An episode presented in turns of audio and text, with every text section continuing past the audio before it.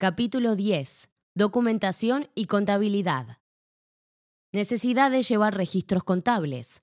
La obligación de las sociedades de llevar registros contables de sus negocios surge del artículo 320 del nuevo Código Civil y Comercial. Este artículo establece lo siguiente.